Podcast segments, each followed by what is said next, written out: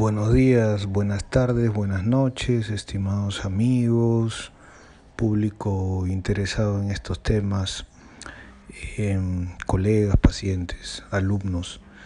Eh, bueno, en esta oportunidad estoy compartiendo con ustedes este último podcast referido al tema del duelo a partir de una entrevista. Ustedes ya saben, si han estado escuchando los podcasts anteriores, que me hicieron en una universidad aquí en Lima, Perú. Eh, y bueno, entonces acá dejo esta última parte donde básicamente eh, hago una, un repaso muy general de las formas de intervención eh, terapéutica en el tema del duelo y también digamos hago referencia o hago algunos comentarios en relación a la importancia que tiene el hecho de que el estudiante de psicología eh, antes de egresar, eh, de recibirse y de atender, sea primero paciente. Eh, y bueno, entre otras cosas que ustedes ahí van a ir descubriendo en la entrevista, en esta última parte, como digo. Eh, bueno, muy bien. Eh, este podcast vendría a ser el último podcast de este año 2021. Eh, espero no demorar mucho en el arranque del año que viene con nuevas, nuevos temas y también les pediría que con total confianza me puedan escribir eh, para incluso me pueden solicitar o me pueden pedir que hable de algunos temas también sin ningún problema. Me pueden escribir a mi correo personal que es eh, es decir, G-I-A-N-G-E-S-T-A-L-T arroba gmail.com o me pueden buscar en, en Facebook eh, o en Instagram también, pero en Facebook eh, como eh, psicólogo Giancarlo, o sea, ps. Giancarlo Cordigle Hernández, o en mi Facebook personal como Giancarlo Cordigle Hernández también. Y ahí me pueden, eh, a través del Messenger, me pueden escribir como les decía, y pueden pedirme algunos temas y así vamos, digamos, enriqueciendo un poco la temática o las diferentes áreas, ¿no? Em, básicamente eso. También como dije en la introducción de mis podcasts, este, eh, en algún momento hablaré quizá de algunas cosas en relación al arte, al quehacer humano en realidad, no solamente de la psicología o de las enfermedades mentales, sino también otras cosas que nutren el espíritu y más bien ayudan a prevenir, funcionan como, como una prevención ¿no? para evitar algunas eh, dificultades mayores a nivel orgánico, mental y bueno, todo, como ustedes saben, está de la mano. Eh, se interactúa, todo interactúa a la vez. Bueno, muy bien, entonces este, estamos en, en, contacto, que pasen unas felices fiestas y nos estamos encontrando próximamente. Aquí les dejo a continuación, repito, la parte final de la entrevista sobre el tema del duelo que a todos nos toca tarde o temprano. Hasta luego. Bye. Preguntas de en terapia, ¿no? ¿Cuál es una de las metodologías o técnicas que, se utilizan cuando viene un paciente? Ahora, tomando en cuenta de que cada paciente, como usted mencionó, eh, pasan, pueden estar en diferentes procesos, ¿no? Y, y de esa forma, pues, se, se, tiene que trabajar dependiendo, me imagino yo, que en el proceso que se encuentre y seguir avanzando, ¿no? No, no retroceder, sino avanzar, supongo yo. Y, y, y, si es así, si se, si se trabajara de manera individual, ¿cómo sería su trabajo? O sea, ¿se trabajaría el paciente con, en el duelo, en el proceso que esté? ¿Cómo sería la metodología o técnica que se utilizaría? ¿O cómo, hay también como que fases también en, el, lo que es terapia en procesos de duelo hay fases inicial, mm, primero, segundo, tercero, algo, así es la, la, forma en cómo se, se, les acompaña a los pacientes? Eh, a nivel de terapia, eh, hay, que, hay que saber que existen muchísimas formas de hacer terapia en psicología, o sea, terapia psicológica, que es este, psicoterapia, ¿no? digamos, eh, yo me inclino por, por algunas formas específicas, pero no, no agarro de todas, digamos, ¿no? Eh, a mí me gusta trabajar mucho, a ver, desde lo corporal, desde lo emocional y desde lo mental, en ese orden, ¿ok? O sea, hay terapias que se enfocan más desde lo mental, no mucho desde lo corporal, hay, hay terapias que se enfocan más desde lo emocional, no tanto desde lo mental. A mí me gusta trabajar en los tres núcleos que yo le llamo, ¿ok? Entonces, eh, yo trabajo desde el hacer, desde el pensar y desde el sentir, ¿ok? Tres núcleos. Entonces, el hacer, que tiene que ver con la conducta, también con lo corporal, el, sentir, que tiene que ver con lo emocional, donde también participa el cuerpo, y el pensar, que tiene que ver con la mente. Entonces, las técnicas son muchas, las maneras de estrategia, ejercicios que podamos hacer en terapia, tareas que podamos dejar, etcétera. O sea, de verdad que terminaríamos de acá de un par de semanas quizá hablando sin parar, ¿no? Este, son muchas, ¿ya? pero va a importar o va a interesar eh, el momento en el que se encuentra la persona, ¿me entiendes? O sea, si la persona está estancada en un momento donde necesita expresar una emoción, yo le puedo decir, oye, ¿te has dado cuenta que mientras me hablas y me dijiste que no, no sientes mucho, pero mientras me hablas de tu mamá que falleció, te has dado cuenta de que te peñizcas la mano? Entonces, ah, no, no, no me había dado cuenta, no, disculpa, que no sé qué. No, no, no, más bien te voy a pedir que te sigas peñizcando la mano.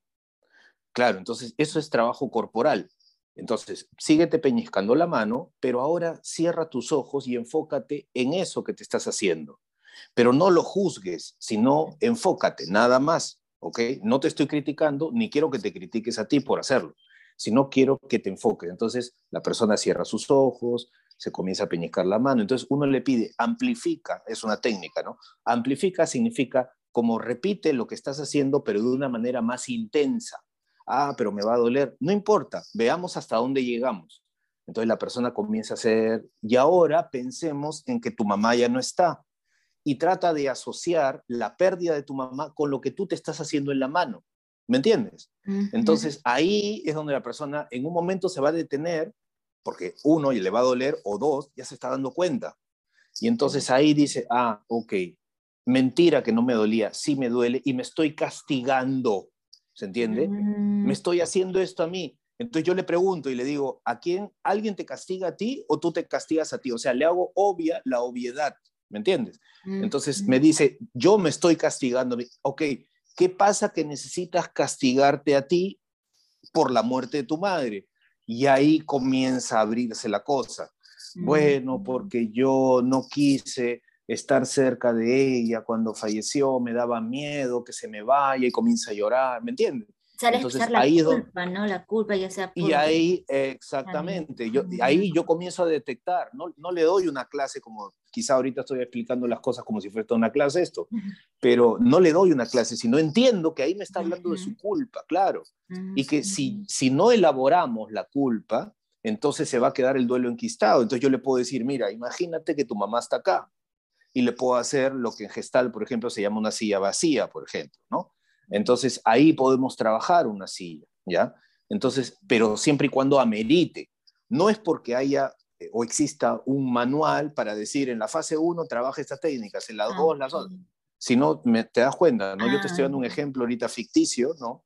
Eh, de una situación o de un caso para que veas cómo es que se puede ir procediendo a través de lo corporal, lo emocional y al, y al final hacemos como una especie de reestructuración cognitiva, ¿no? Eh, que, la, que, la, llaman en otros enfoques terapéuticos así, y me parece que está bien, o sea, no, no, no, hay ningún problema. Yo creo que todos los enfoques al final sirven, la cosa es que se haga con coherencia, ¿no? Eh, sí, básicamente eso. Ay, qué interesante. Eh, ¿Cómo es, no? ¿Cómo es que al final lo logra, sin darse cuenta, lo expresa con el cuerpo, ¿no? Como dijo al inicio, me gustó cuando dijo, ¿no? Que al final el dolor no se va a ir a ningún lado, sino se va a quedar en tu cuerpo y ahí se va a expresar ya sea con dolor de barriga, ya sea con... Eh, a veces hasta creo que se, gente que se queda paralizada también y radica por algún dolor también, algo eh, que haya sido en el pasado. Y, y, qué interesante, quiere decir que va a depender mucho de cada persona. En todo caso, ¿y, y cómo sería en una terapia grupal? Eh, porque ahí hay diferentes pacientes, cada uno va a tener su, proceso, su, etapa.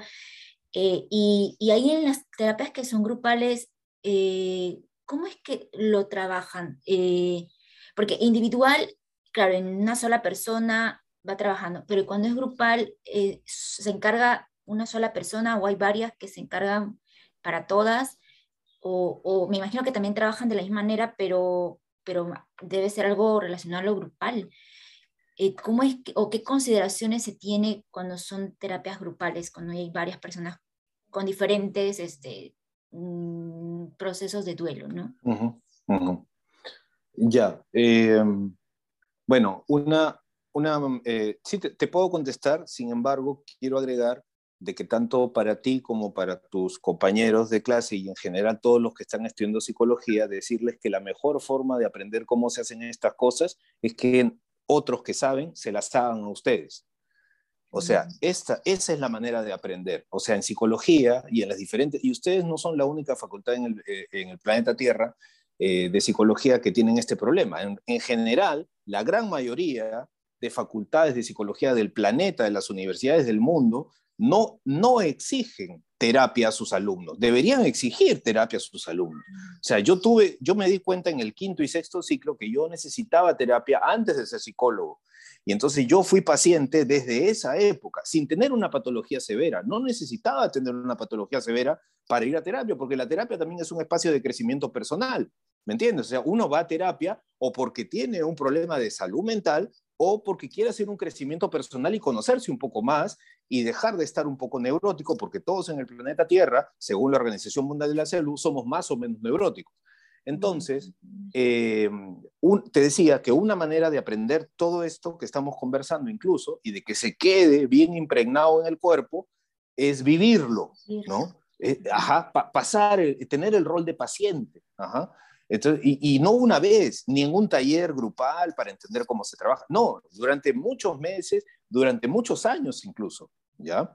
Entonces, eh, antes de recibirse y después de recibirse también, que continúen, que tengan su terapeuta, que vayan a terapia, que tengan su supervisor también para que puedan hablar de los casos donde se sienten atrapados, con los diferentes pacientes, o sea, eso eh, lo tenemos todos, o sea, quienes no lo tienen, tarde o temprano eso termina muy mal en la consulta. Pero bueno, ese sería tema de otra entrevista, ¿ya? Eh, el, psicólogo como paciente, le podríamos titular una entrevista así, ¿ya? Mm, sí. Este, así que ese sería, ese sería motivo de, otra, otra charla o, de otra conversación, otra entrevista.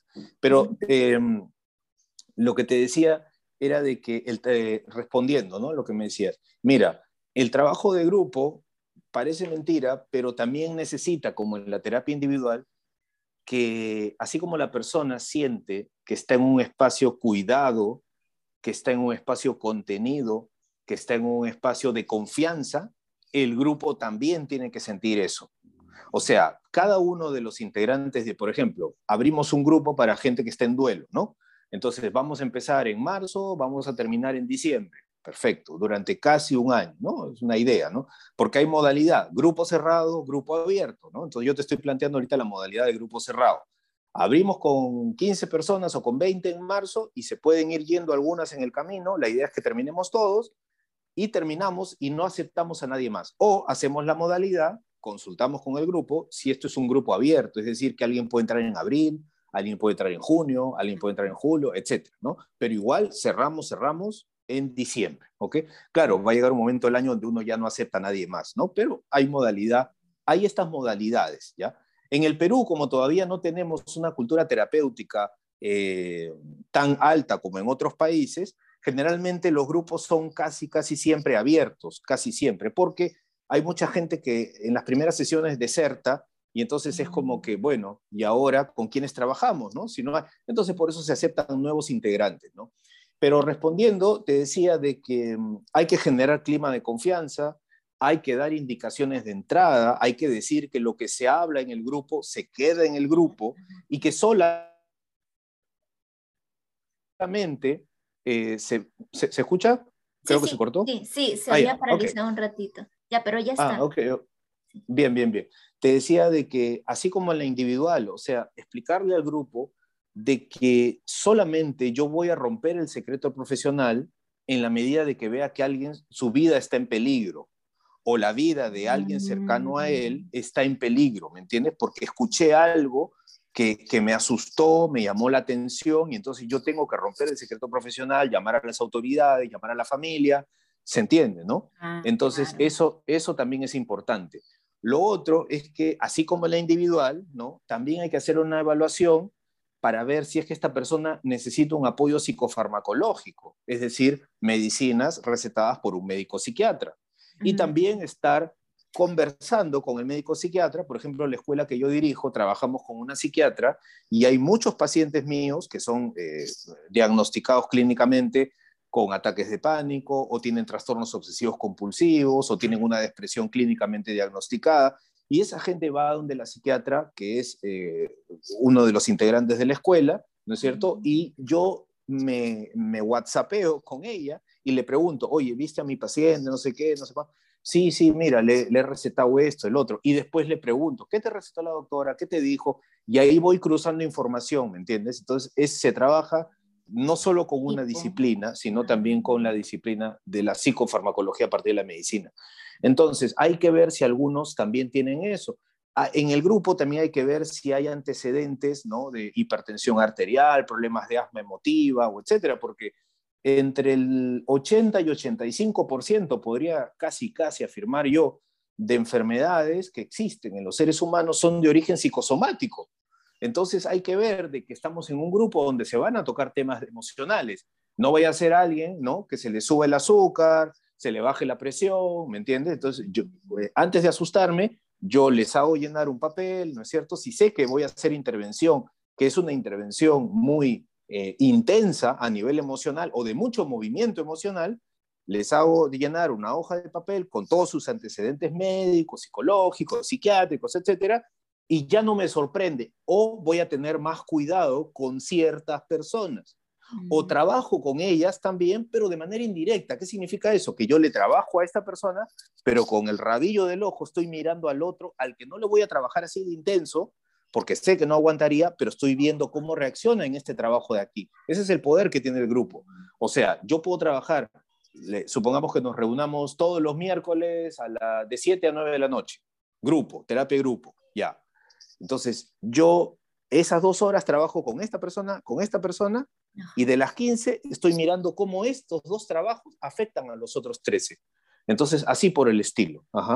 Eh, es que lo que pasa es que hay que tener ahí eh, una, un manejo de la teoría de grupo antes de hacer la, la, parte teórica del trabajo de grupo en terapia, ¿no? Este, pero como ves, hay muchas cosas parecidas a la terapia individual son cosas que eh, desgraciadamente en, muchas facultades del mundo, te decía, no, no se enseñan y esto, esto es fundamental por lo menos para los que quieren ir a la cosa clínica, ¿no?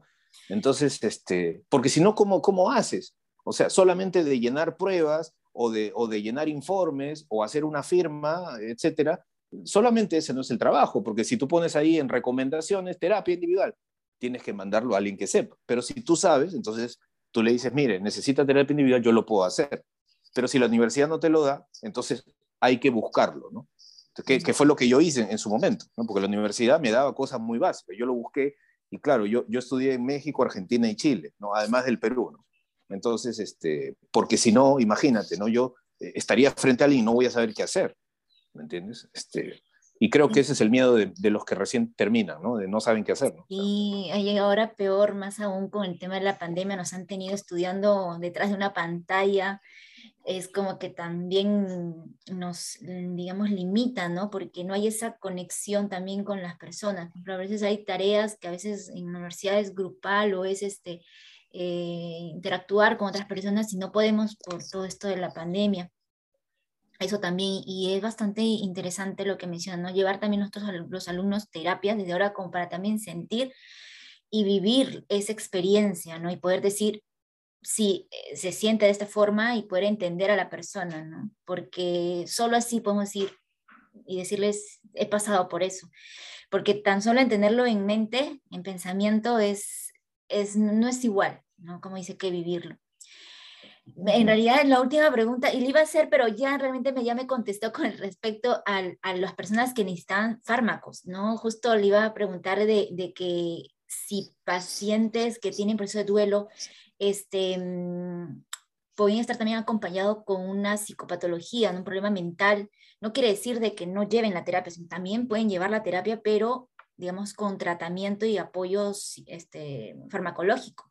Entonces, me parece bastante interesante que no, no se los vaya a dejar de lado, sino que también puedan incorporarse en estos grupos, pero sí tomando bastante en cuenta y bastante con mucho cuidado, ¿no?